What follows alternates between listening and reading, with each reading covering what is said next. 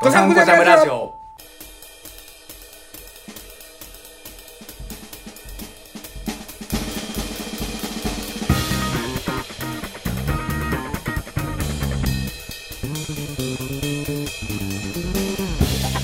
ドサンコジャムラジオ通称ドジャラジとはくすぶっている思いをうまく消化できずにもやもやと葛藤している2人が送る中途半端に童貞臭いラジオであるはいマッシュアップルレコードの久保田です火種の今井です北海道は札幌と釧路を Google ミートでつないでお届けしております はい人はこれを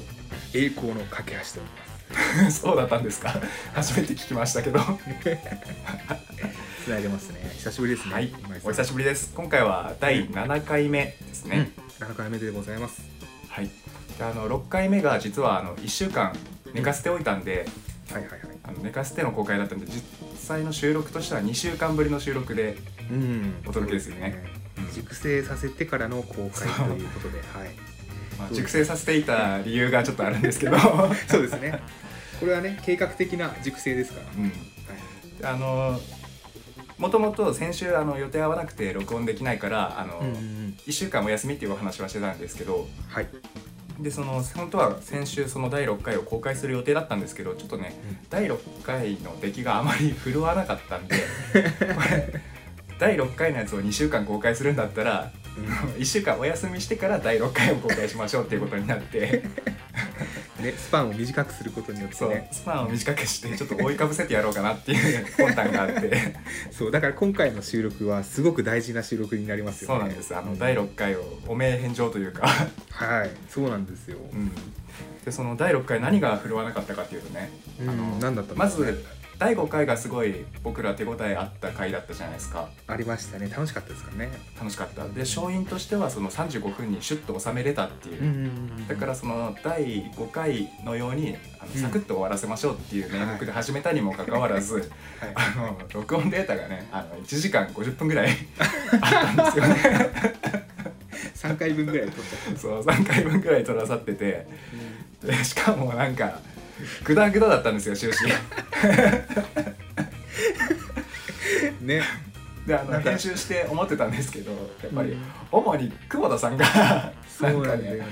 あのオープニングトークの段階でちょっとクラブハウスの話をあの、うんクラブハウスっていう新しい SNS ですね、ええ最近流行ってる、はいはいはいあれの話をちょっとしたんですけど久保田さんがすごい何かそこで話す言葉を用意しててくれてたみたいなんですけどたくさん用意してましたたくさん用意してノートに書き留めてくれてそうそうそうじゃあその話してもらおうかなと思って久保田さんに振ったんですけどうん最初はすごい勢いよく喋るんですよ久保田さんあのクラブハウスとはローサンセスとポール・ダビンソンが創業したみたいななんかすごい勢いよく喋っておこれは期待できるなと思ったんですけど途中からなんか自信なくなってくるのかしらんけどなんかあの病気の娘とかいてあのゴニョゴニョみちょみちょみちょみたいなさ全然何言ってるか分かんなくなっちゃってもう全部カットですからねあれ30分ぐらい。うんありがたいありがたいかったねあのカットは マジでいいカットだったねスパッともう1時間ぐらいね今井さんがカそうットしてくださもっうてお互いのためにあれはね、カットしないと世に出していい代物じゃなかった、うんあれはあれはね、うんオフトークとかでも配信はしたくない、できれば。 そうだね、んもお願いしまうす闇に葬るしかないよ、本当に申し訳なかなかった、それしかなかったね。まあ、今回第7回目はね久保田さん頑張ってくれるみたいなんで皆さんめ期ちゃ待めしちてゃもうブ聞いンててブくンだブさいンブン回してわあすい。ごいすごいすごいじゃあ頑張ります。はい、ありがとうございます。よろしくお願いします。はいで、えっとまあ2週間ぶりの収録なんですけども、はいまあやっぱね、やっぱ長くなるのも久しぶりに話すのが面白いからっていうことが要因の一つではあるんですよ。うんうんうん、だからねやっぱ簡潔にこうやって進めてはいきたいんですけどもそんな2週間ぶりの収録ですが、なんかその間になんか面白かったこととか出来事ってありましたか今井さん。あのね、まあ、これは面白い話ではないんだけど、うんまあ、聞く人は面白いかもしれないな僕としては全然面白くない話なんだ けどはいはいはいはいはい。あの第6回の収録の時に、うんあの僕がクラブハウス始めましたっていうツイートをしてそれがゼロいいねだったっていうあ話したじゃないですああか。りましたね。はいはいはい。であの気づいた人いるかもしれないんですけど、うんあの第6回の概要欄のところに僕そのツイート貼っつけてたんですよねリンクで。をね、ありましたね 。見てくだささいって言って、これが伝説のゼロいいねツイートですっていう感じで、ね、あったあったあったであの僕としてはそこを見た人が「いいね」を押してくれて、僕はそこでやっと本物のフォロワーに出会えると思ったんですけど、うんうんうんこの収録始まる前にそのツイート見たらやっぱり「ゼロいいね」のままで したもう微動だにしなかったんだ、ね、 微動だにしなかったでもあの、ん表面上微動だにしてないんだけど僕そういうとこすごい目ざとくて、うんあの前回の収録した後にですねそのツイートのツイートアクティビティを僕あスクリーンショットで保存してたんですよね何回増えたとそうそうそかうそかう誰が見たかとかじゃなくてリンククリックしたとかいろいろそ見られるやつかうんだからあの「いいね」とかリツイートとかの表面上は動きないんだけどツイートアクティビティの方だと20ぐらいエンゲージメントが増えてたんだね、おお20回ぐらいじゃあ見られてはいたんだそううんだからあの普通にクラブハウスって検索してみた人もいるかもしれないけど多うんうんうんう分ん中にはそのこのドジャラジのリンクから飛んでツイートだけ見てはいはいはあのい乾いた笑いを浮かべてスルーした 人が何人かいると思うんだよねいや多分その中の一人に私が含まれてるかもし れない俺5回ぐらいリンク踏んだもんだって まだかなと思ってもうね、え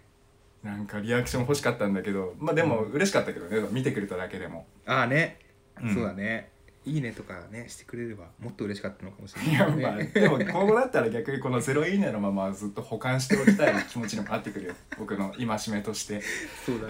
ねもし今後ね今井さんがドカッとねなんかで跳ねてさ、うん有名になった時にそのツイートにやっぱねやっぱゼロっていうのは伝説かもしれないですねある意 味カート・コバーンのお墓みたいにさあの 訪れた人が何かあの 印を残していくみたいな それもベックの知識だけどねそうそう行ったことないけど、いいね庭でね庭にあるからね、墓場は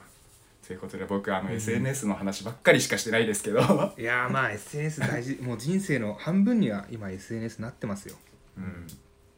ということで、まあ、2週間この SNS の話ぐらいしかなかったですけど久保田さん なんかありましたいやそうなんです結構ね私は私で動いてましておちょっと一個ね今井さんにどうしても報告しておかないといけないことがあったんですよね、はい何ですかちょっとこれをねあのー、んクイズ形式にして 今井クイズ形式うんあえてねあえて今井さんにクイズ形式として、まあ今井さんは勘も鋭いですし僕のことすごく知ってるんで、うんあのー10個ヒント出すんでこれ絶対当たるとは思うんですけど10も個も出してくれるのなんちょっとかねそれ大丈夫長くなるんじゃないのまた大丈夫テンポテンポよく分かったタイミングあはいではいはいピンポンって押してじゃあ今井さあわかんりましたはいじゃあ1個1個目、えーまずははい黄色黄色はい、二2個え目これは何、うん答えはいいワンチャンスいやもういっぱい答えていいよもうあわかったわかった、黄色出来事だよね出来事の話をするんだよねこれからそうだね出来事とか、まあ、連想する言葉とかでもいいよ1個目が黄色ね黄色、はい、で2個目が渋谷渋谷はい3個目が歴史歴史はいで4個目企業案件企業案件はいまだピンとこないですか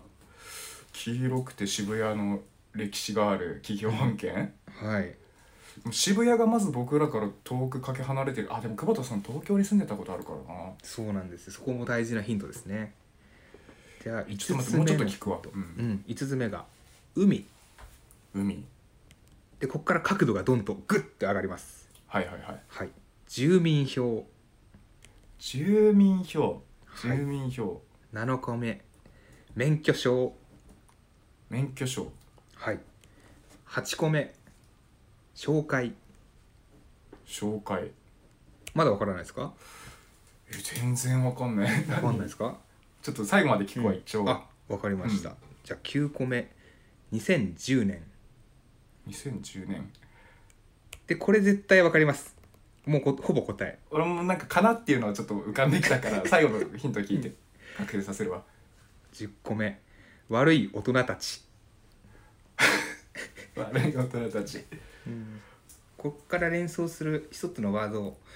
がちょっと今回の報告事ではあるんですけどもいかがですかわかりますかえなんか最後のでちょっと由来だけど、うんとうんえミクシーが僕連想されてきたんですけど正解ですミクシーでございますミクシーでございましてあなるほどねこの住民票免許証はコピーを用意しまして、 あ分かったなんとなくどういうことか分かりましたよ、うんまあね過去を簡単に生産してきたんですかそうですねずっ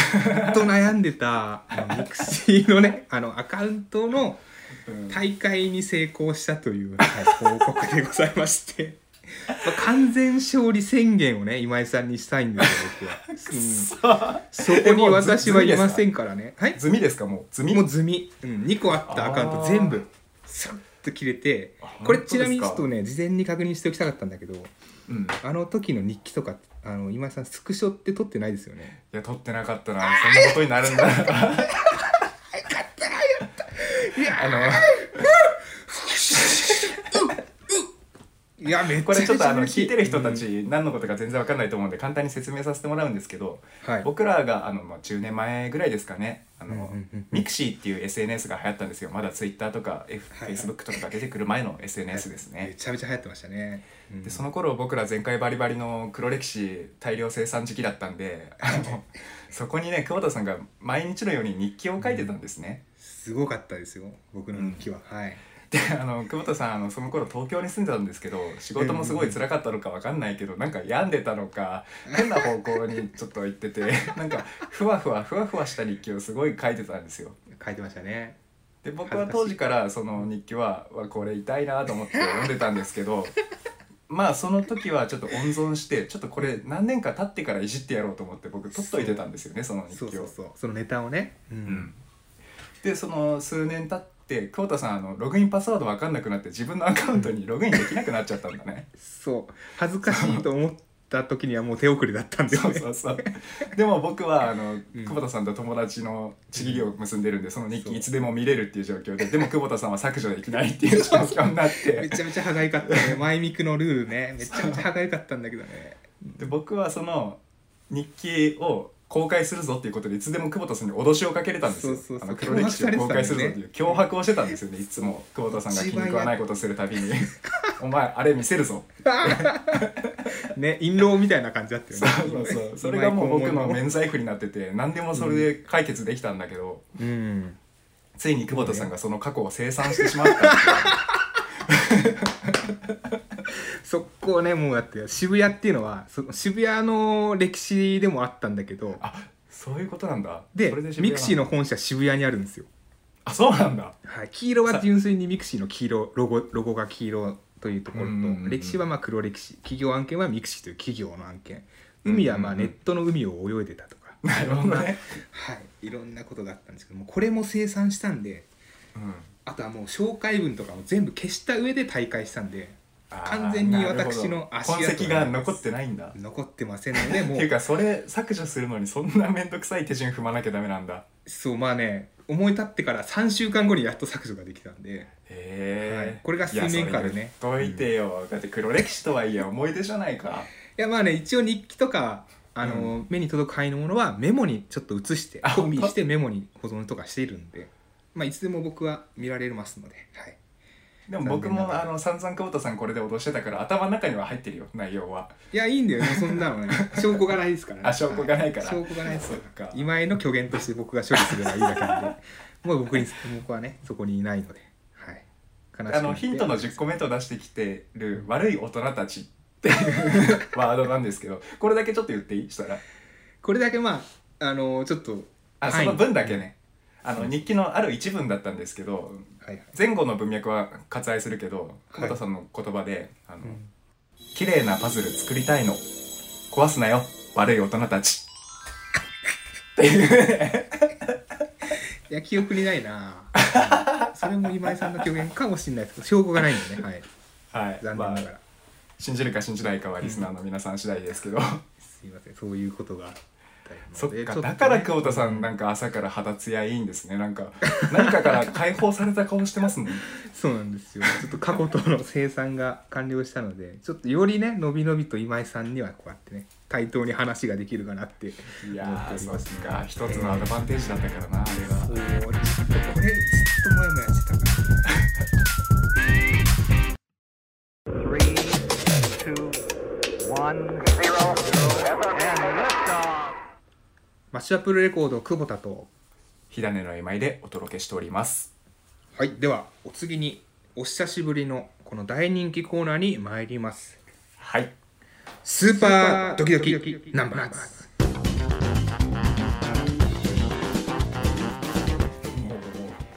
気に入った ねまあ黒歴史がないからね落ち着いていきたいねそうだねすごいなこう今回期待できるなまあこのコーナーは出た数字に書いてあるスーパークレイジーな質問に答えていこうというエンターテインメントコーナーでございますはいはいでは私久保田が聞かせていただきますと選ばれたのは3番ですてってれん三番ああなるほどねこちらのお題まあ大事なお題ですよねえーまだまだステイホームの日々を過ごすこととなりますが改めて何か意識してやっていきたいことはありますかという質問でございますはいはいそんなにねやっぱ面白くなるような話題ではないんですけども改めてね、うんちょっと大切なことを思い出そうという質問になりましたけど、うん私からこれ言っていいですかああお願いしますうんまあ、ステイホーム私は完全に今はテレワークでもありステイホームを過ごしているということで、結構外に出る頻度はないんですようんうんなんで家の中で最大限に生活をしようということで最低限ね、やっぱその早寝早起きを心がけて今生活してますね、うんうん、12時に寝てうんうん8時に起きてるっていううん まあ早寝早起きではないんですけどねそれは普通ね普通起きかな8時間みっちり寝てるしねうんうん以上ですね はいまあそうだねあの健康にちゃんと気をつけてやってるってことですねうん今たんは今たんは、今たんはうんまあ、今たんあの 今たんって僕のことなんですけどもともとねそのコロナが流行る前から僕は家で仕事してるんで、あまあ、ー実そうで際すね何も変わってないんですよねこの自粛生活が始まってももともと僕あんまり家から出ないで 過ごしてる人間だったんで、そうですよね、そうそうそうであの家で何かできることをいろいろ始めようと思って最近始めたのがねはいこれまた久保田さんにバカにされるかもしれないんだけいやどいやもうそんなことしないよ、そうだってあの黒歴史がないのもそば打ちを始めました僕そば打ちそば打ち家の中でそばを練って打ってるのそこううやってへそえうなんですあの僕もともとお昼ご飯ってあのそば毎回食べてたんですけどはいは乾い、はい麺のそばねうん、こんなに毎回食べるんだったらやっぱり自分で打って食べた方が美味しいし体にもいいんじゃないかなと思っおておそば打ちを始めましたそば打ちとかって粉とかをじゃあ買って練ってとかもう全部自分でそやっうてそるうってこそとうあのアマゾンでねそば打ちセットを買ってダへーッダーンってやってます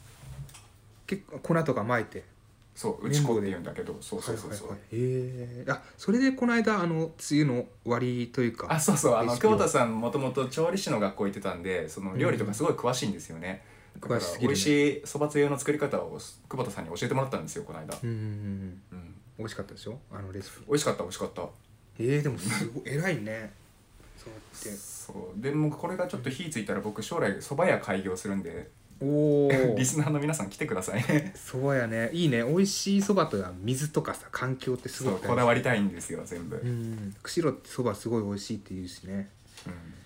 あえて竹楼園の隣にね食べてほしい 潰しに行こうかなあの老舗 を 歴史変えていこうよちょっと歴史をねそろそろね引導渡してやろうかなそうねいいじゃないですかはい ということで あんまり盛り上がりには欠けましたけど まあねどうしますこれ次行っちゃいますかじゃあ次のコーナーとりあえず行ってみましょうかうんとりあえずちょっと行ってみましょうかはいはいありがとうございましじたゃあ これがスーパードキドキナンバーズでしたはいでは続いて新コーナーですねこちらはそうですね第2回目か2回目のコーナーですね2回目のコーナーですねはいはい。ドジャラジオダヴィンチ。うえかっこいいねはい。で今この流れてる BGM なんですけど、えこれあの久保田さんがね基本的にこのドジャラジの BGM 作ってくれてるんですけど、えそうですねどうですこの BGM かっこよくないですか？いやリスナーーの皆さん。直美さんかっこいい多分ねこのルーツミュージックなんだよねこれはそう。これあのね。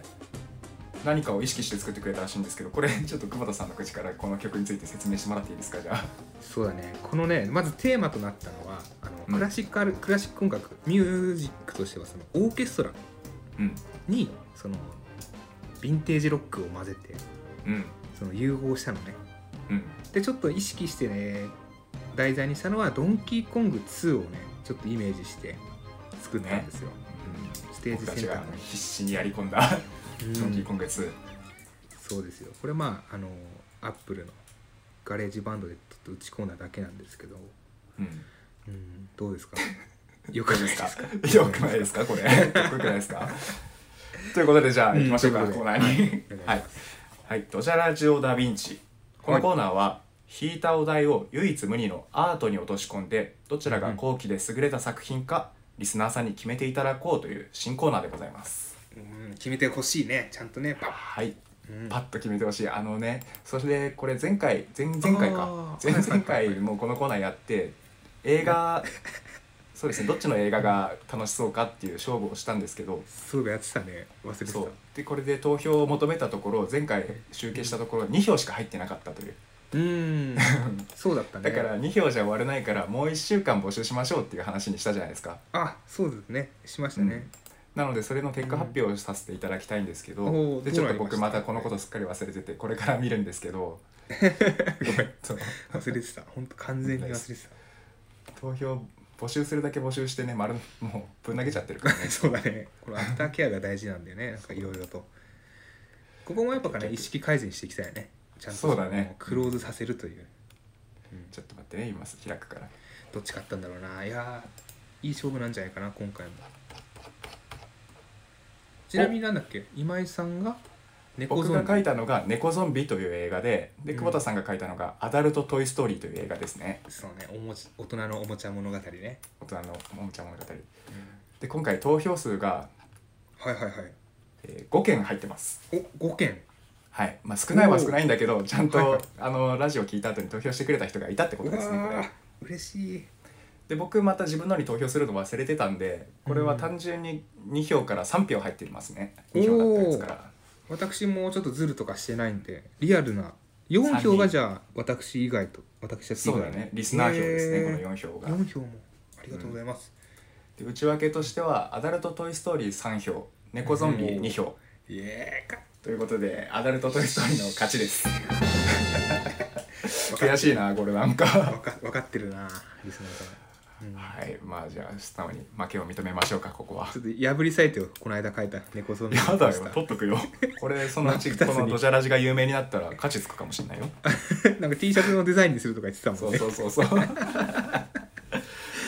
はいや破りサイというトこ欲としでいまだ見てない人はねあのリンクから見れるようになってるんで見てきてくだそさうい、ね投票もまだあのいつまでも募集してるんで そうね一応こ無こ限でに結ね果発表は終わりですけどいつまでも投票できるようになってるんで、いいね数年後覆ってたら面白いよねなんかね ということでじゃあ今回のお題を決めましょうか、はいお願いいたします今回というかドジャラジオダヴィンチのゲームマスターこと今井さんお願いしますねはい、ゲームマスターかっこ笑いの今井が引かせてもらいます ねはいお願いしますはい、えー、4番です4番おおあ4番いいんはじゃないですかリアルガチなアート勝負ですねうんうんうんうんアート勝負要は芸術を描いてこれはテーマなしでやるってことになるのかなそうですねお題考えたのは私なんですけどこの意図としては、うんまあ、題材をもとにうん作るのって結構簡単じゃないですか、うんうん今回は題材なしで題材頭なしね0から1というものを想像してほしいですねなるほどなるほ想ど像はね思い描くじゃなくて作る方の、ああ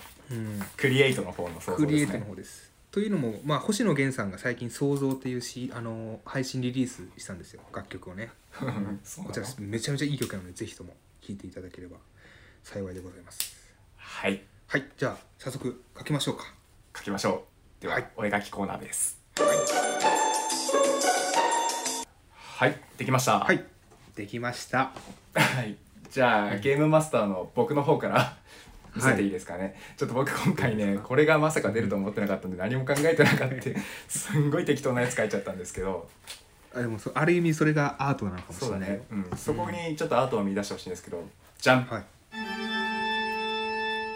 あーそれってあのイギリスの有名なじゃなくてこれはまあ絵としてはこの少女だねここに真ん中にいるのは少女が風船に手を伸ばしてるっていう絵なんですけどうんこれはあの なんだろうな僕昔あの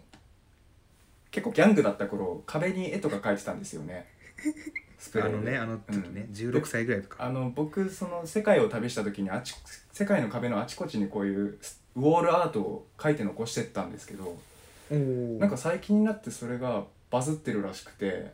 うんうんうんうあんの僕裏ではあのバンクシーって呼ばれてるんですよねあえバンクシーって今井さんだったのあのなんか僕も勝手に勝手に呼ばれてるだけなんですけどバンクシーって呼ばれてるらしいんですよ、僕最じ近ゃあ東京に残したあのネズミの絵も今井さでんすのですですあの僕がちょっと東京行った時にその辺にいたネズミを適当に描いたのがあれですマジうんだからこの絵もあの、うんあの時はもうちょっとデフォルメして描いたけどはいこれです僕描いたやつですあれえー、なんかでも画質というかなん かあの絵の感じがちょっとあ手抜いてんのか今日はオフなのそうだねあのやっぱあのラッカースプレーじゃないと僕描けないんでええー、こじゃのあサインペンであの描くとこうなるんですけどバンクシこーっ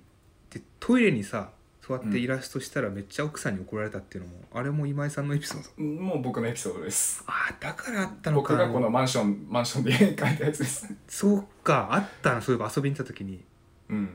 それということであのそう僕がバンクシーでしたあのこれ本当うんリスナーのみんなだけの秘密にしといてくださいねあのなんかマスコミとか来たら困るんで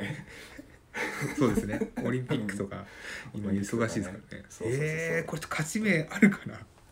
やまうんあさすがにねちょっと歴史的なあれだからねマジかよ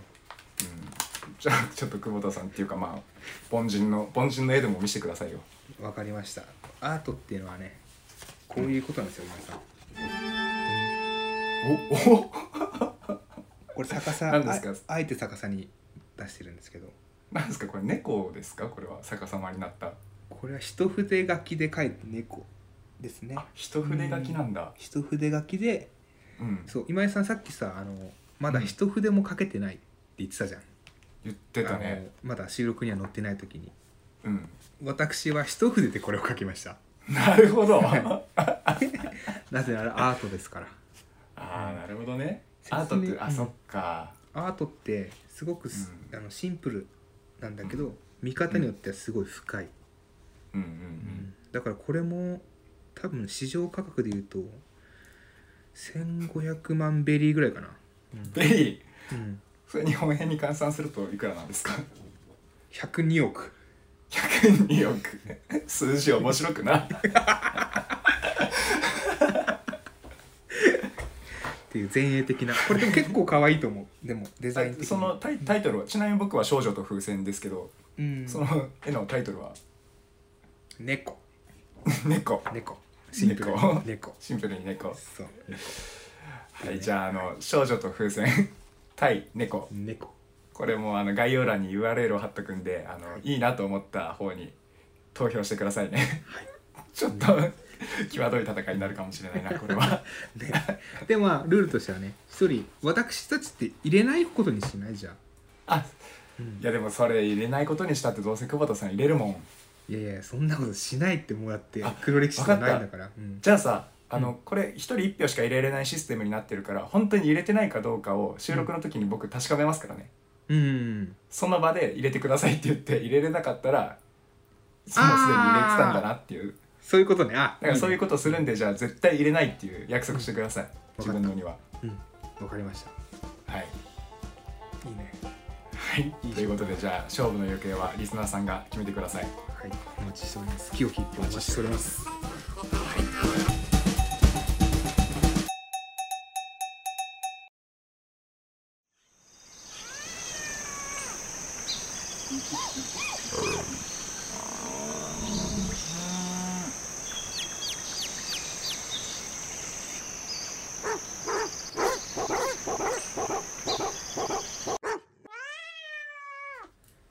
マッシュアップルレコード久保田と火種の今井でお送りしております。はいはい、早いところじゃあ今回の反省会といきましょうか。反省しますかはい、はいであの前回第6回目があのお便りを読んでたじゃないですか。うんメでーあルのコー会ナーをお休みしたじゃないですか。うんであの振り返りとしてやっぱりコーナーがないと盛り上がりに欠けますねっていう反省トークをしてたじゃないですか。してたねうんそうなんで今回コーナー復活したんですけど なんかねちょっとコーナーをいまいち盛り上げられなかったかなってコ思ーいまナーすのね勘あがのちょっ取り戻としてなかったんだよきっと出目が悪かったっていうのもあるかもしれないですけどそうね いまいち盛り上がりに欠けるコーナーだったかなって思いますコねーナーまあいいよそういう時もあるんですよそれをねそう面白くしていくのも今後の課題ですし、 そうあとまあちょっとやっぱ2週間という時間が空いたのでコーナーの感そうだがねなかった、うんで一応来週は予定通り収録できる予定なんで来週にちょっと期待ですねどんなお題が出てももう面白く盛り上げれるようにっていうね 課題ですはい久保田さんなんかありますかうーんまあ感想なんだけどやっぱ久しぶりの収録ということもあってうんシンプルにやっぱ面白かった楽しかったなんかそうだね僕らが楽しんでやるっていうのが一番大事ですからねそうそれがやっぱねリスナーに伝わればいいなって思うのとただそのリスナーをね、ちょっとでも増やすためにやっと私ラジオの告知を開始しようかなとお思っておりましていよいよ動いてくれるんですか眠れる獅子が最近やっぱね鍛えてるから腰がどんどん軽くなってきて一応久保田さん職業プロモーターらしいんですけど、うんプロモーターらしいこと一切してくれてなかったんですけ どいよいよやってくれるんですねプロモーションをそうですやっとその僕のインタビューの記事もですねはい、うんここのちょうど7回目が編集し終わるぐらいに公開される予定でございますので、そこのインタビューの記事の告知と合わせてラジオの告知をしようかなと、うん、いやこれは期待大ですねそうですよちょっとあのあれ見といてねインインジゲートっていうのエンゲージメントですエかンゲージメント ごめん全然全然ごめんね、うん横文字に弱いからな久保田さそんう使いたがるくせに全然使いたがるくせにね、うんマジでねちょっとねちょっとじわっとでもいいから楽しいなって思ってくれる人をね、徐々に増やしていきたいなと思っておりますはいうんじゃあちょっと久保田さんが告知してくれるみたいですなんでね今後もドジャラジの拡大を皆さん見守ってっていただければと思います、じゃじゃんはい徐々に、うんちょっとね宇じ宙ゃ じゃにね宇宙の規模と同じぐらいに徐々にね大きく してどういうことですか それごめんちょっとよくわかんないですけどうまいこと言えなかったはい、はいで今回ねあの、あの今回てメール募集してたんですけどテーマ決めてなかったじゃないですか、うーんあの何でもいいんでとりあえず送ってくださいって言ったらうんあのいつも来てないです 正直なリスナーさんですねはいうんまあでも引き続きねフリーテーマで募集だけはしておって、随時来たら読むんでそうですどしどし何でも送ってきてください何でも送ってほしいですね何でもいいので、うんうん、ではメールアドレスは「とさんこジャムラジオ」の頭文字を取って djr.hidane.net djr. ひだね .net でお願いいたします。はいお願いしますお待ちしておりますはい、ということで時間もいい頃ですかねそろそろそうですね。結構テンポよく今回いけたんじゃないですかね。はいじゃあ次回もお楽しみにはい。ここまでのお相手は火種の今井とマッシュアップレコード久保田でした。それではまた今度。またね